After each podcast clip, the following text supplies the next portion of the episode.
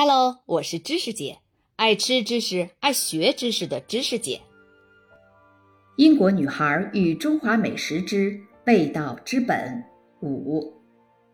我和同学们这些尚在培训中的未来厨师，按照规范学习了大概二十三种官方复合味，大约相当于学习法国菜里官方的各种酱。川菜调味无关乎精准的称量和准确的调料，而是要培养一种对复合味的感觉，去感知味道的平衡，其中的力量与张力。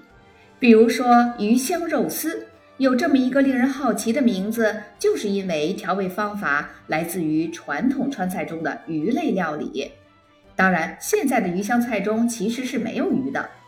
调制鱼香要加入泡椒。制造一点轻微的辣味儿，有时候只加泡椒，有时候还要加入著名的郫县豆瓣酱，但一定要用葱、姜、蒜这重味三剑客。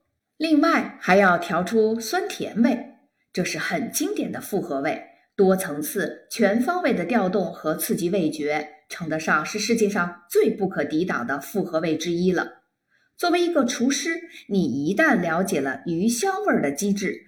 便能将其应用于各种各样的食材，凉拌鸡、肉丝、茄子、鱼香茄子是我长久以来的最爱，炸鸡或者海鲜等等。相比起来，著名的麻辣味就毁誉参半了。辣椒的辣，花椒的麻，要是吃不惯，这口味算是很重的了。但这麻辣味不是说要拿大锤子狠狠打击你的舌头，而是想略略挑逗你的味觉。唤醒它去感知菜的其他滋味。辣椒和花椒还可以产生其他的排列组合，比如胡辣味，就是两种香料加入热油中翻炒到辣椒颜色变深，但不要烧糊变苦，这滋味甚是绝妙。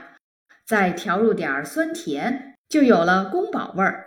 酸甜胡辣的味道造就了宫保鸡丁等一系列名菜。对调味的重视，让川菜成为自信而生机勃勃的菜系。它不用特别依赖就地取材，这一点儿都不像中国东部的菜系，十分需要当地的水产蔬菜与河鲜。比如说做蟹粉豆腐，就必须要用大闸蟹。但是鱼香味儿和胡辣味儿可以应用于任何食材。也许正是因为这个原因，和中国别的地方相比，四川人的思想更开放，性格更直率。他们不用担心和外部世界的联系会剥夺自我的身份认同。面对外面的世界，浇上一勺鱼香酱汁儿，就变成四川的了。我们把菜拿给吕老师评判赏鉴，比如锅巴肉片儿，他会告诉我们是否达到了酸甜平衡，调出了恰到好处的荔枝味儿，或者说调得太甜就越了界，变成了普通的糖醋味儿。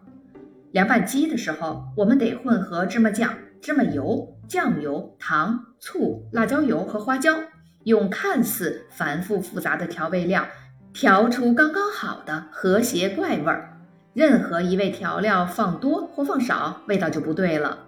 所以，我们都跟化学家一样，拿着小小的瓷勺子，在面前的碗里刮来擦去，边混合边品尝，想得到最完美的配方。作为班里格格不入的老外，我发现自己不仅在学习烹饪的理论和实践，竟然还潜移默化地接受了一些中国式的化味之道，就是想象味道的方法。阴湿的冬日，我知道应该比平常吃的温热些，所以早餐的饺子汤里就多舀一勺红油；而夏日闷热的酷暑中，则来点酸的，能让人神清气爽。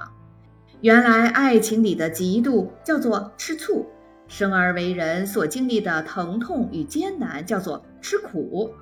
在中国学习烹饪的语言，原来也是在学习人生的语言。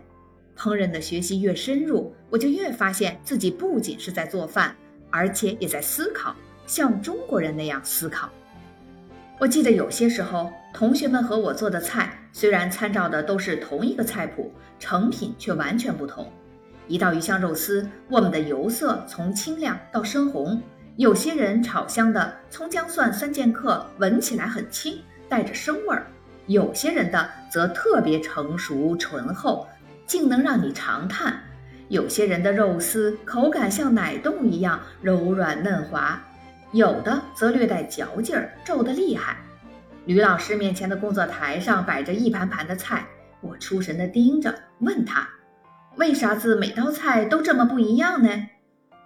火候，他为我的疑惑而发笑。火候是对烹饪用火的大小与持续时间的控制。中国烹饪艺术有三大柱石：一是刀工，二是调味，三就是火候。可能也是最难掌握的一门技艺。这不是可以手把手教的精准明确的，只能通过多年的经验，通过多次的出错与反复来调整和积累。所以也难怪火候还用来形容别的艺术中高超技艺与熟能生巧的成就，比如书法。传统的道家文化也喜欢用火候来描述长生不老丹药的锤炼。